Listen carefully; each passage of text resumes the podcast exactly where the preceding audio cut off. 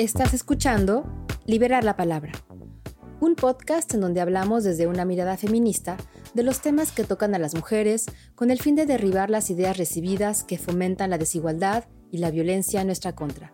Acompáñame a descubrir cómo una sociedad menos violenta, más incluyente, justa e igualitaria es posible y tarea de todos y todas. Yo soy Greta Guzmán. Bienvenidos y bienvenidas a Liberar la Palabra.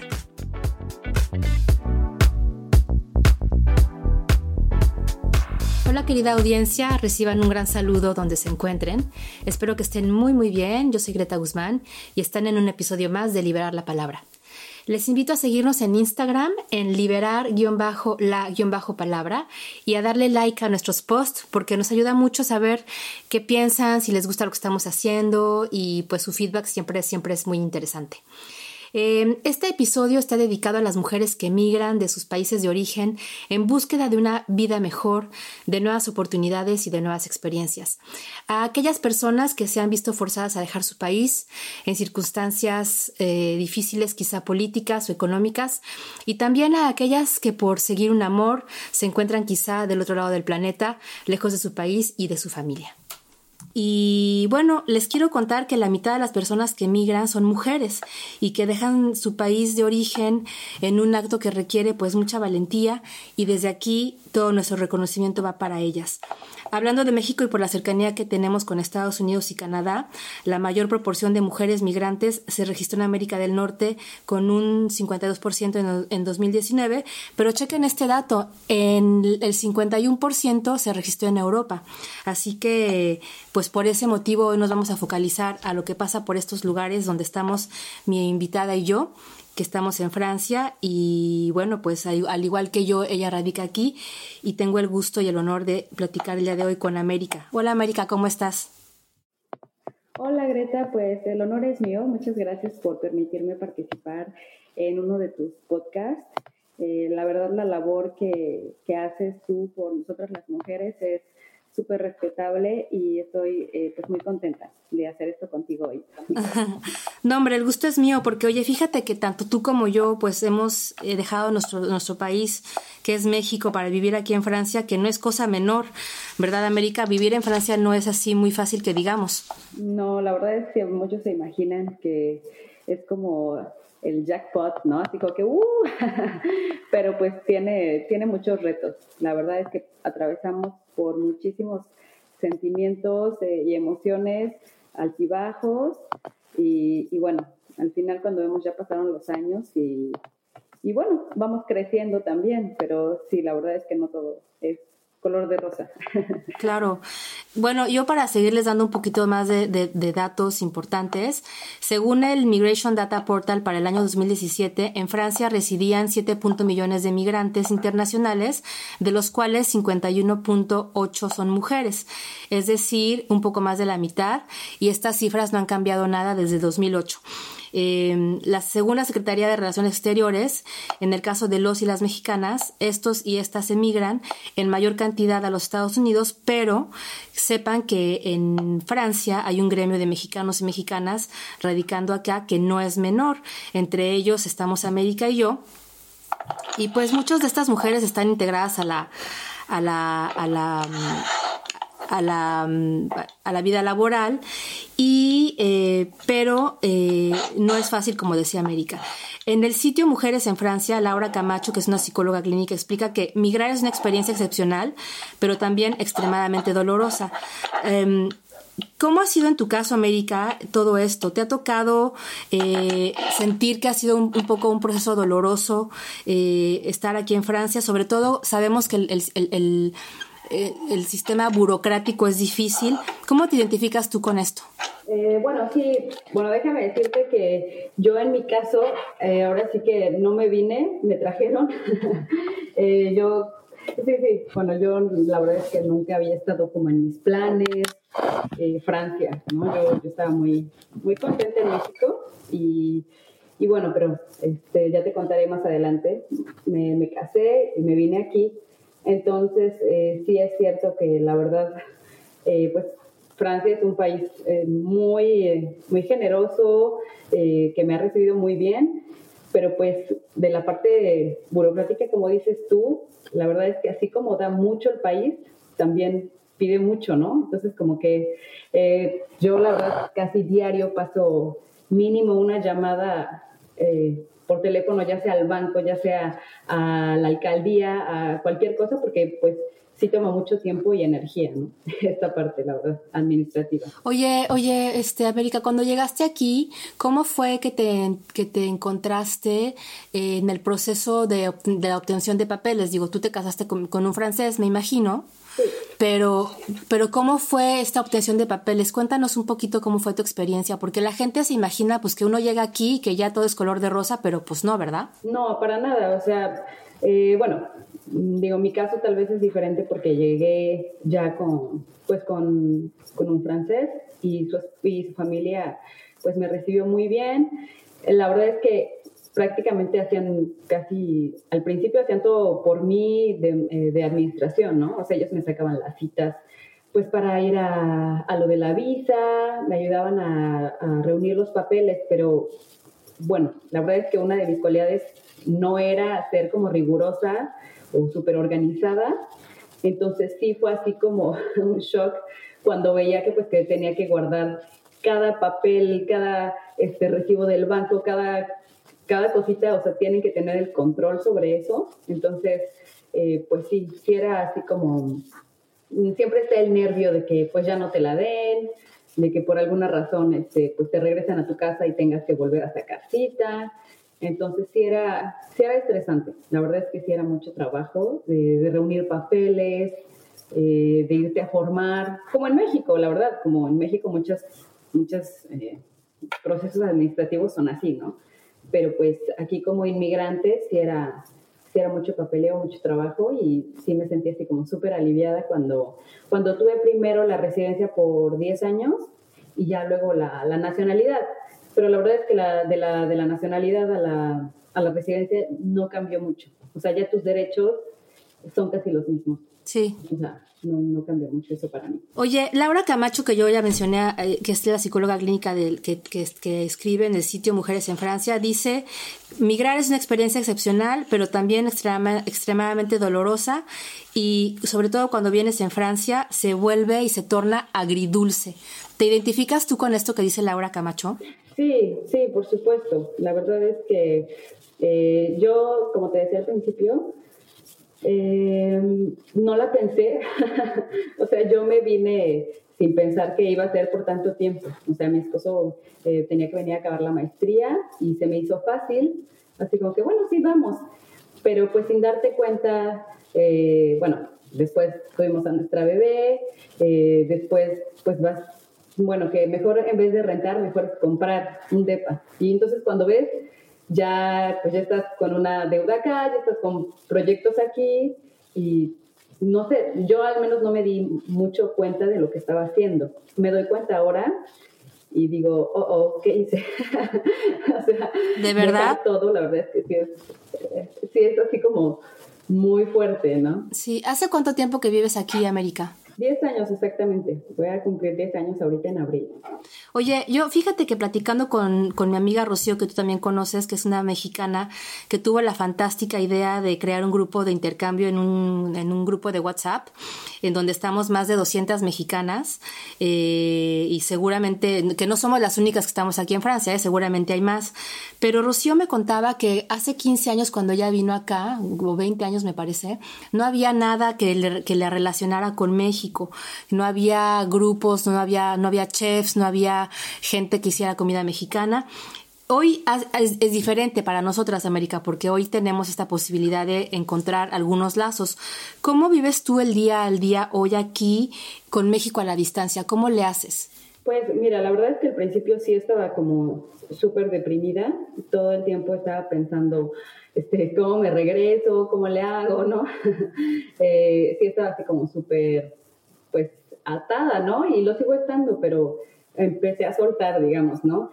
Y lo mejor es que sí, la verdad me cayó muy bien haber encontrado el, este grupo de WhatsApp de Rocío, porque pues antes sí era así de que escuchaba hablar español y decía yo, ay, por favor, ¿quieres ser mi amiga?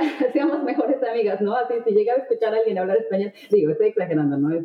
Es de broma, pero sí, sí me urgía así como que encontrar una amiga, este, alguien así a quien ver más seguido y la verdad es que con este grupo de, de Rocío, pues eh, y los eventos que, que, se van organizando y ya los lazos que vas creando tú con algunas de las chicas, me ayudó muchísimo, me ayudó. Yo creo que esta parte social es muy, muy importante, muy importante.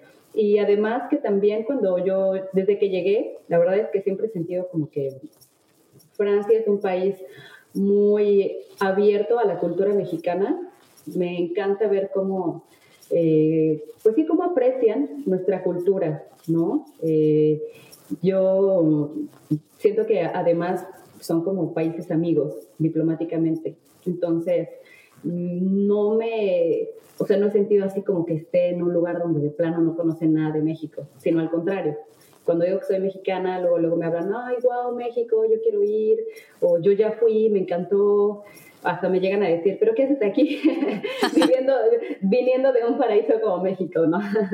Entonces, o sea, me, me, esa parte me encanta, la verdad y me ha gustado también mucho el, el, encontrar este grupo de, de, chicas mexicanas. Oigan, y para hablar un poquito del grupo, porque me parece que es importante que, que ustedes sepan que cuando una está lejos, como dice América, es, es, es, importante encontrar lazos de gente que a lo mejor en, en tu país ni te hubieras imaginado conocer.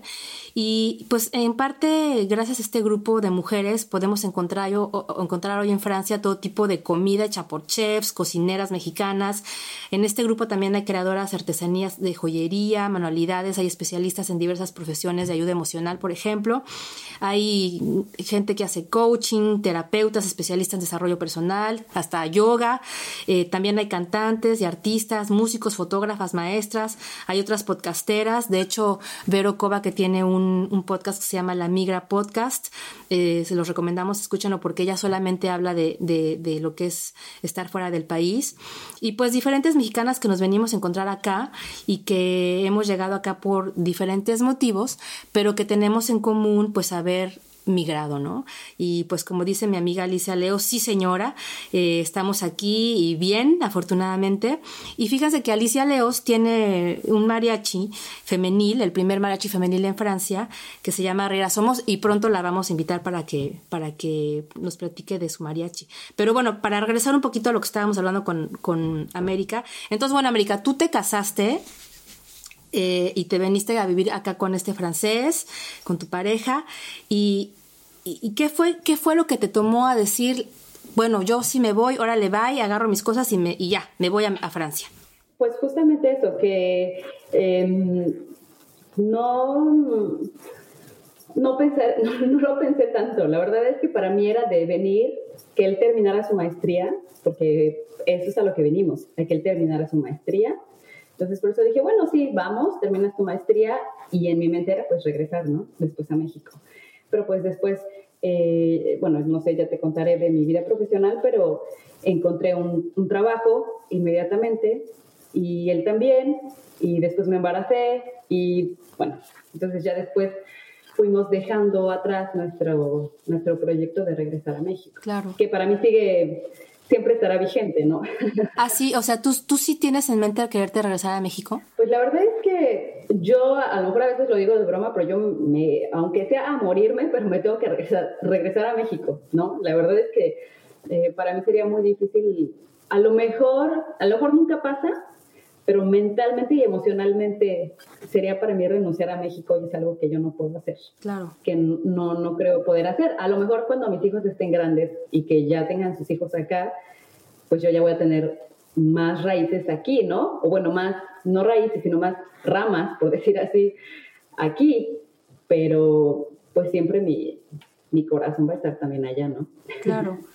Oye, oye, América, y hablando ahorita de, lo, de la pareja, porque me dices, yo, yo, o sea, él se vino a terminar su maestría, ¿y tú qué onda? ¿Tú dejaste todo de lado y dijiste, bueno, yo lo sigo a él y dejo, dejo mis cosas de lado? ¿Cómo fue esa decisión? Porque pareciera que seguimos eh, replicando, ¿no? El seguir al, al, al, al, marido, al novio, al esposo y nosotras dejar de lado nuestra carrera. ¿Eso fue difícil para ti o tampoco lo pensaste? Pues mira, lo que pasa es que yo también terminé mi carrera. Yo estudié finanzas y, eh, y contaduría. Entonces yo terminé y no había empezado a trabajar. Digamos que terminamos al mismo tiempo y él siguió con la maestría, pero yo no había empezado a trabajar y la verdad es que yo quise estudiar algo que para mí era safe, ¿no? pero mi pasión siempre ha sido el teatro, la danza y dije, bueno, en todo caso también en Francia, que es un país como que cuna de la cultura, el arte, el teatro, dije, bueno, tampoco voy a un lugar donde sea imposible para mí trabajarlo, ¿no? Trabajar de eso que me gusta. Entonces me viene con mi carrera y pues con mi pasión que era la danza y el teatro. Claro. Oye, oye, América, ¿y tú encuentras algunas diferencias entre tener una pareja europea y una mexicana eh, en cuanto a, no sé, a, tipos de conductas, qué sé yo, eh, respetos? ¿Hay, diferencias entre estar con un mexicano y un europeo? Bueno, la verdad es que para mí es, mm, no me gusta mucho generalizar. Yo creo que todo es como, depende de la persona, ¿no? Las personas también, las parejas que te generas tú, que, buscas, ¿no? Pero eh, yo lo que he podido apreciar entre las personas que conozco y mi experiencia propia, que los hombres aquí en Francia son como muy implicados en, pues, en el hogar y en eh, la educación o el cuidado de los niños, ¿no? O sea, siento que no es ningún problema para ellos pasar la aspiradora o hacer labores del hogar o bañar a los niños, eh, cambiarlos, eh, hacerles de comer. O sea, mi esposo y yo en todo caso nunca ha sido un problema para nosotros dos. Y en México, igual, las personas que conozco no es lo mismo. O sea, hay personas que conozco que a lo mejor nunca le han cambiado el pañal al bebé, ¿no? O cosas así. Pero bueno, eso es más como en la familia. Personalmente, como mujer, sí también lo he sentido, que por ejemplo, eh, pero yo lo digo personalmente, estoy segura que eh, no todos, ¿no? Obviamente no todos son así, pero sí como que a lo mejor un mexicano mm, o mis parejas anteriores eran como más sensibles a, pues como que a tus sentimientos, a, ¿no? O sea, a tener pláticas como más profundas, eh, si te ven llorar, pues es como, oh, no, no, por favor no llores. Y un francés es como más práctico, ¿no? Como, bueno, este es el problema, cómo se arregla, y pasamos a otra cosa y un poco menos sensible. No, no digo que sea mejor o peor, ¿no? Simplemente yo he sentido eso, como que me he sentido como... o, sea que, sí, si experimentas como un cambio cultural. Por una parte me estás diciendo, pues son más, son más funcionales como hombres, ¿no? En este rollo del cuidado de los hijos y la casa, que es lo que tendría que ser eventualmente más funcionales, no que, no que ayuden, sino que sean adultos funcionales. Y por el otro lado, también a lo mejor por como nos, nos han educado en México, a lo mejor Em, los hombres tienen más atenciones porque así también les enseñaban en su casa que tendríamos que tendrían que responder hacia una mujer, ¿no? A lo mejor. Eh, sí, sí, sí, sí. Y que bueno, también conozco los casos contrarios, ¿no? O sea, también he visto de los dos, o sea, hombres súper insensibles allá en México y aquí también súper detallistas, ¿no? O, o viceversa, no sé pero yo sí siento que es, es un poco cultural. Claro, bueno, que, que, que, yo en mi experiencia yo, yo he visto que eh, adultos, hombres funcionales hay aquí en México afortunadamente y machos hay aquí en México también. Exacto. Entonces no podemos generalizar y además estamos hablando de una relación heterosexual binaria como la que tenemos a lo mejor América y yo y también recordemos que hay otros tipos de relaciones y que no se puede nunca generalizar. Sí, por eso. Eh, eh, y pasando a, otro tipo de cosa, América, bueno, yo aquí tengo tu currículum. Tú eh, eres, eres, eh, estudiaste finanzas y un tiempo estuviste trabajando en la UNESCO como asistente personal del embajador delegado permanente de Bolivia eh, aquí en París.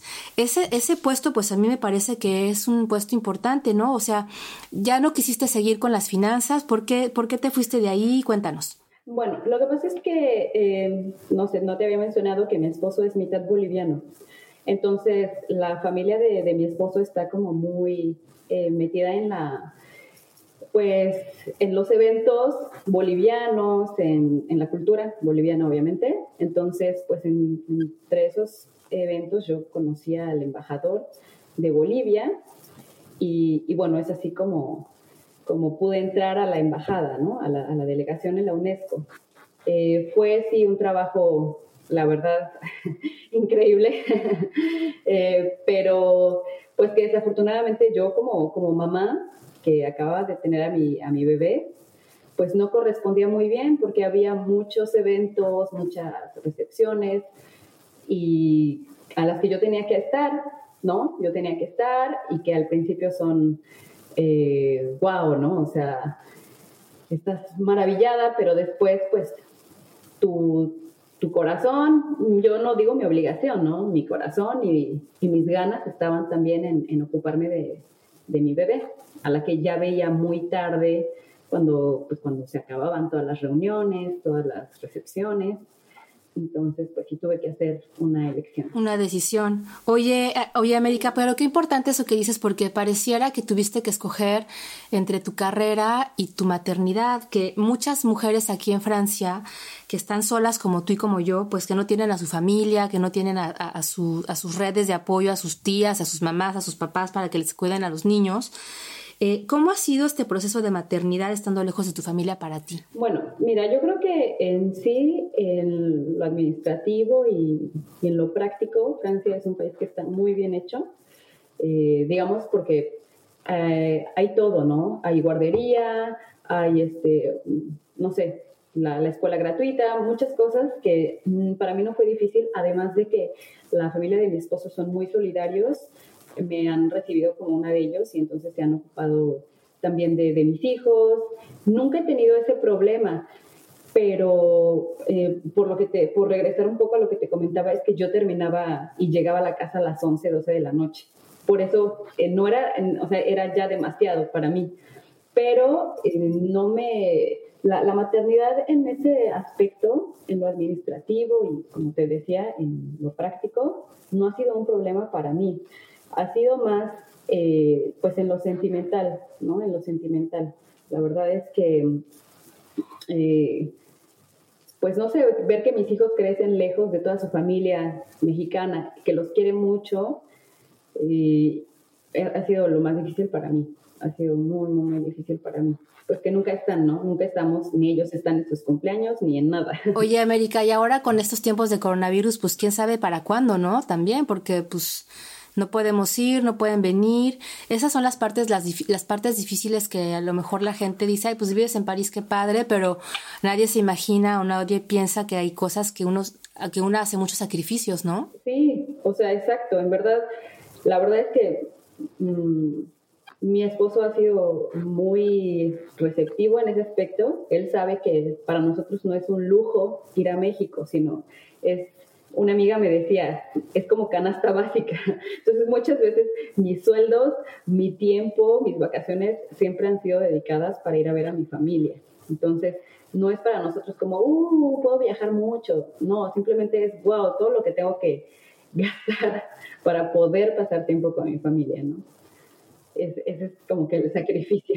Sí, claro. Oye, y hablando de tu familia, yo decía, ¿cómo es tu relación con ellos a la distancia? ¿Cómo han cambiado las cosas desde que viniste para acá? Eh, ¿Y cómo, cómo le hacen para, pues, para llevar esta relación eh, pues, lejana?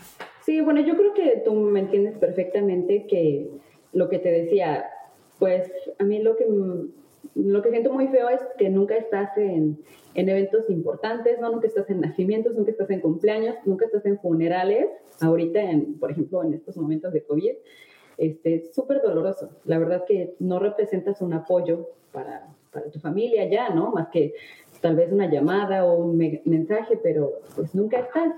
Y aún así, personalmente, mi familia, como siempre hemos sido muy unidos y crecimos juntos, mis primos y nosotras, pues eh, quieren mucho a mis hijos, me escriben, guardamos como esos lazos, pero pues ellos están juntos, ¿no? Ellos se acompañan entre ellos. Digamos, la que más los necesita soy yo.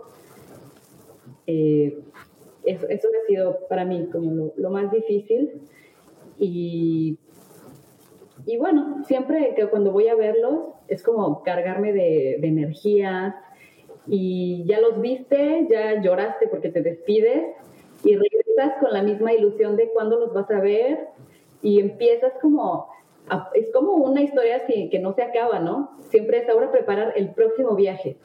Y siempre mi mente, o sea, desde que compro mi boleto, así lo compré seis meses antes, ocupa muchísimo mi mente. ¿Qué voy a hacer ahora que vaya? ¿A quién voy a ver? ¿Qué les llevo? ¿Qué me traigo? ¿No? o sea, ocupa muchísimo de, de mí, de, de mí, o sea, mi mente, mi corazón, todo. Oye, América, y, y, seguramente ha habido obstáculos que has tenido que pasar estando lejos de tu familia. ¿Cuál ha sido, o, situaciones difíciles, cuál ha sido la más importante que has tenido que sobrellevar y cómo le haces para, para salir de, de los obstáculos difíciles estando a la distancia? Bueno, em, yo creo que los problemas a lo mejor em, de pareja, ¿no? Los vives a lo mejor pues tú sola y pues no sabes cómo a quién contarle y que a lo mejor son normales, ¿no? A lo mejor que en México los, los sobrellevaría mejor.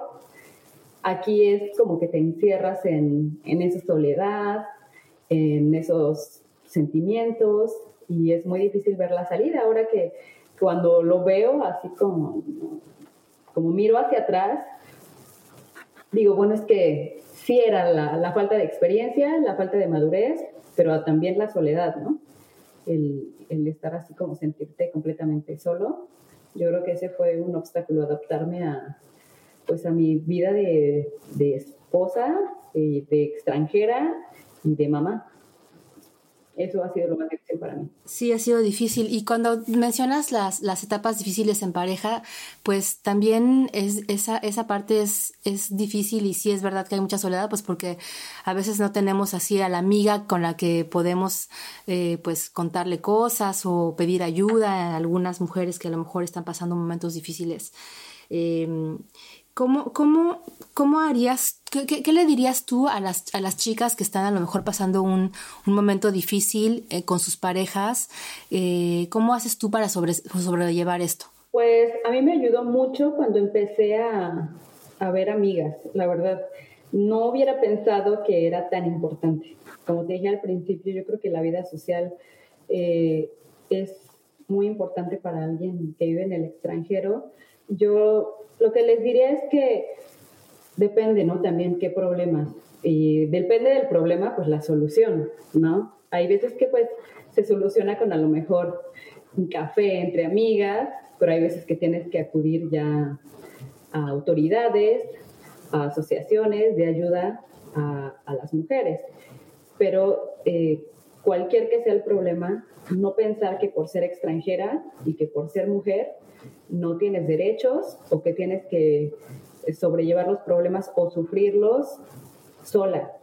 O sea, siempre hay, hay alguien más y hay gente como, como tú, Greta, que están esperando a ayudar a, las mujeres y que hacen labores eh, dedicadas a eso, ¿no? A veces nosotros pensamos, ay, es que, pues, ¿a quién le va a importar? ¿Quién va a querer escucharme?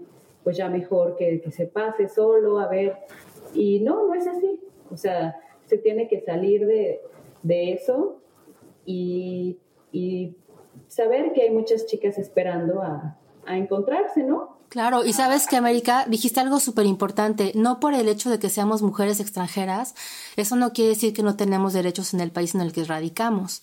Eh, eso es súper importante porque muchas veces las mujeres se echan para atrás o se hacen chiquitas por, pensando que porque no hablan el idioma, ¿no? Ahorita vamos a hablar del idioma, que también ese es un puntito ahí que hay que subrayar, que porque no hablan el idioma o porque no eh, tienen un trabajo que a lo mejor representaría lo mismo que tenían en su país de origen, son menos.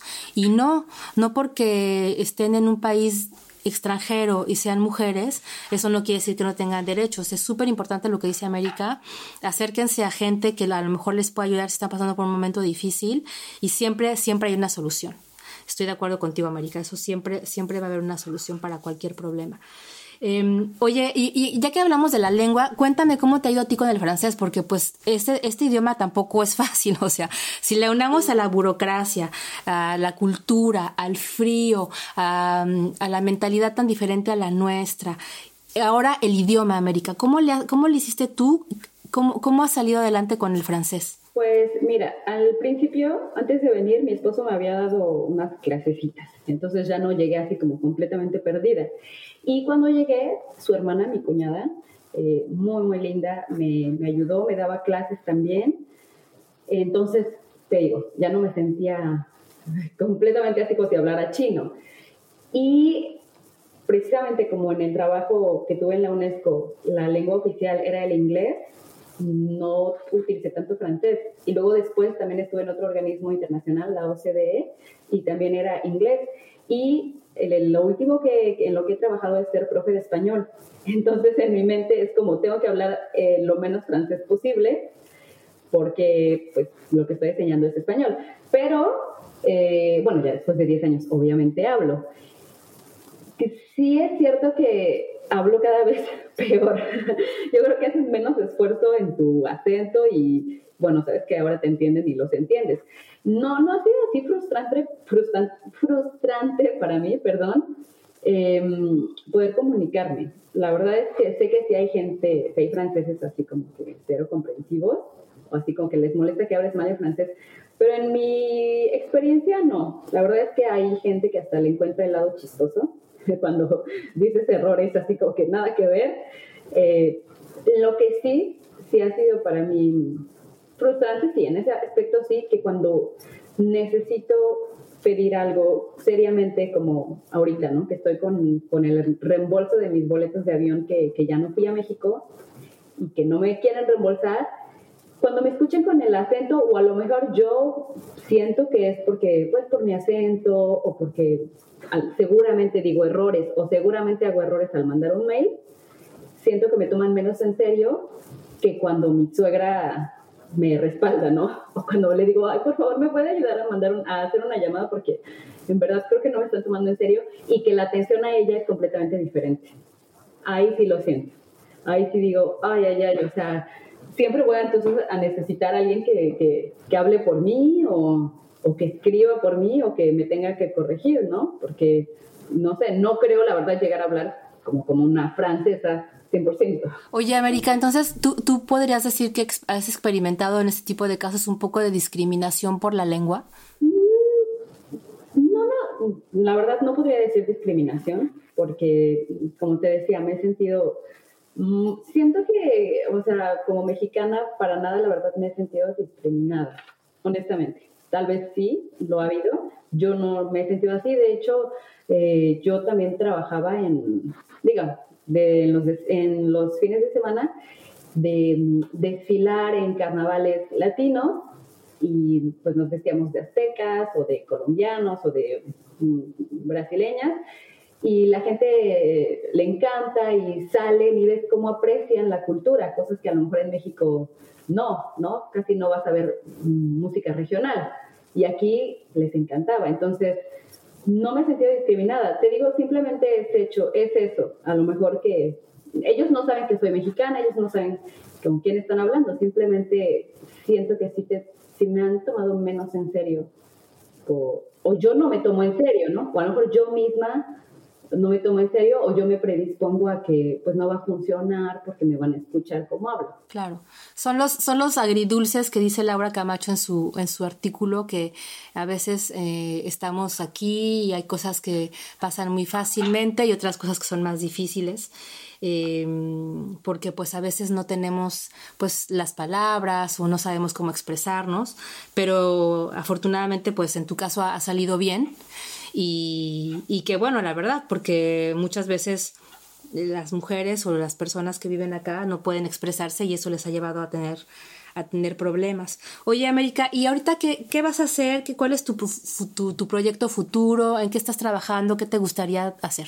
Sí, pues mira, para, para platicarte eso también quisiera mencionar algo que, aunque en sí yo no me he sentido discriminada, sí me ha tocado la verdad que se sorprendan un poco cuando les digo que tengo un máster en finanzas, como que por el hecho de, que, de ser mexicana, eh, ya ven por hecho que me vine a buscar suerte o que me vine por una vida mejor, porque en México no pude. O sea, eso sí es así como que, no sé cómo se le llame, no sé si sea discriminación, no sé qué sea, pero esto ha sido un poco molesto para mí cuando se sorprenden de, de, mi nivel de estudios, ¿no? Porque digo, pues no porque ser, por ser mujer y mexicana, este, vine a, a ver si pega por acá. O sea, como lo dije, no me vine, me trajeron. Yo estaba muy feliz allá. Bueno, tú también accediste, ¿eh? Sí, sí. Este, bueno, en, sí mis proyectos, eh, te digo, como yo creo que esta situación horrorosa del COVID cambia completamente eh, las perspectivas, los proyectos de, de muchas personas, ¿no? Yo estaba dando clases de español y quisiera seguir haciéndolo porque la docencia es realmente mi pasión. O sea, me siento muy feliz cuando, cuando lo hago, siento que estoy aportando algo, siento que estoy utilizando lo que mejor sé hacer, que es hablar español, y lo hago a través del teatro y de la danza, lo hago con mis alumnos. Entonces, eso es lo que quisiera hacer. Pero también quisiera un poco mm, participar más con con la cultura mexicana, con eventos mexicanos, con, pues, con grupos que son mucho más activos, ¿no? Que, pues sí, que están, que están muy presentes aquí en Francia. Entonces, ese es uno de, mis objetivos, sin, sin, tanto obsesionarme porque pues uno nunca sabe, ¿no? Que vuelva a pasar que cuántos planes pueden venir abajo, pero al menos eso es lo que eh, soy una persona muy positiva, entonces no me, no me preocupo tanto, estoy, estoy esperando a ver qué, qué me tiene sí. el futuro. y, fíjate que lo que mencionabas tú, esto de que te molestaba que, te, que, se, que, se, que la gente o que las personas se asombraran de tu nivel de estudios, fíjate que mm, también eh, investigando, eh, los europeos, o y, a, lo mejor sí, los europeos y los americanos, quizá, asocian la idea de mujer migrante trabajadora a una persona sin profesión, sin profesión, sin formación profesional, que no domina la lengua, ni oral ni escrita, y que procede de un contexto económico social pobre, lo que muchas veces es muy alejado de la realidad. Entonces, qué importante lo que me dices tú aquí ahora, que justamente con tu nivel de estudios que tienes, y a pesar del máster en finanzas que tienes, la gente posiblemente te sigue viendo como si fueras una una persona que llegó aquí oportunista, ¿no? Tratando de buscar algo y que, y que tienes un proyecto y que a lo mejor eso no se, no se valoriza como se debería de valorizar. O sea que esta es otra de las cosas que cuando una viene aquí, pues el trabajo, que a veces lo mejor no, no es que no quieras ejercer lo que quieres hacer, sino que tienes una pasión desbordante por la enseñanza y el teatro y, y, la música y las artes, y no necesariamente quiere decir que tienes que ejercer en el, en el campo de actividades que, de lo que estudiaste. Sin embargo, la gente sigue como metiéndonos como en estos clichés de extranjera, no sabe hablar, eh, no tiene estudios, es pobre, ¿no? Sí, exacto, exacto. O sea, y eso sí, así como que digo, ah, no. no, no, no, lo han entendido bien, pero, pero bueno, no pasa nada, no, no nos tiene que afectar. Oye, entonces, em, tú te visualizas eh, haciendo tus cursos eh, para, para, alumnos con el teatro y la música. Eh, si tuvieras que decirle a unas chicas que nos están escuchando ahorita que van a llegar a Francia en los próximos meses o que se van a cambiar a otro país a vivir, ¿cuál es el, el, consejo que les puedes dar para que, para que se sientan acompañadas? Bueno, primeramente, digo, hay, hay dos aspectos, ¿no? Administrativo, que eso, pues sí, tienen que estar muy bien informadas. La verdad es que en México, no lo sé, personalmente yo no aprendí mucho el rigor, no aprendí mucho a, buscar, ¿no? Así a, la información, porque la información está, pero no, yo no lo había hecho, aquí aprendí a hacerlo, ¿no? Así, entonces, eso obviamente, saber todo lo que vas a necesitar, lo que puedes hacer y obviamente también los derechos que tienes y pues en lo emocional estar segura de lo que vas a hacer sin pensar, oh no, ya voy a firmar mi condena o no, ya, ya de aquí ya, ya se acabó, ¿no? Ya no regreso a México, no. O sea, simplemente trabajar en ti, porque yo sigo pensando que aún sea México o Francia, los dos son países hermosos, los dos son países en los que puedes encontrar, eh, puedes ser feliz pero yo creo que muchos obstáculos están en, en, la mente, en lo emocional,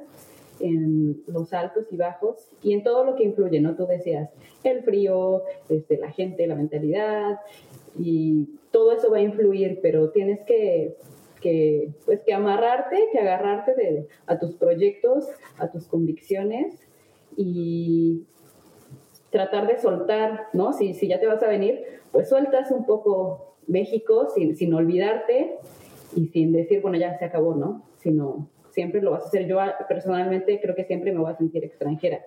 Aquí, aunque me reciban muy bien, aunque me sienta muy bien, aunque mi familia sea francesa ahora, mis hijos, yo siempre me voy a sentir mexicana. Y ahora cuando voy a México también digo, que ching, ya no me siento tanto, ¿no? Ya o sea, claro, siempre me siento mexicana, pero digo, ya no me siento, no sé si soy de aquí ni de allá, pero yo creo que trabajar en una, en una misma, y eso lo puedes hacer este, cuando estás sola, ¿no? En la soledad puedes utilizarlo para este, deprimirte y decir, ay, ¿qué hice, ¿qué hice? ¿Qué hago aquí? O para trabajar en ti, leer, aprender lo que te gusta, lo que no te gusta, eh, lo que quieres, eh, lo, que, lo que no quieres, ¿no?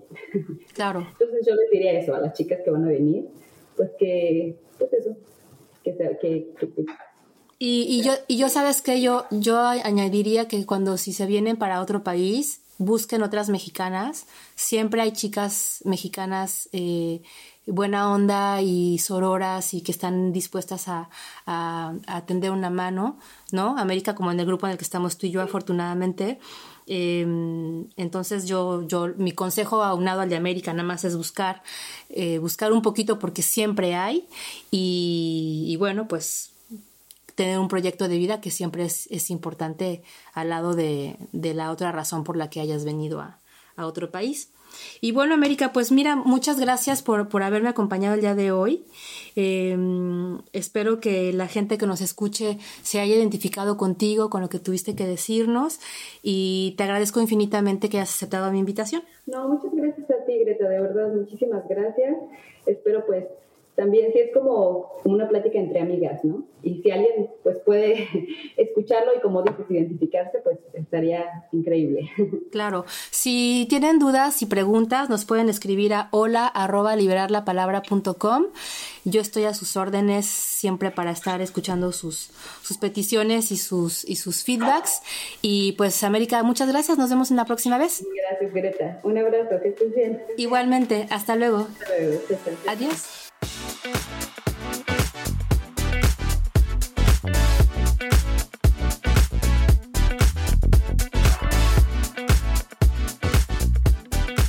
Esto fue Liberar la Palabra.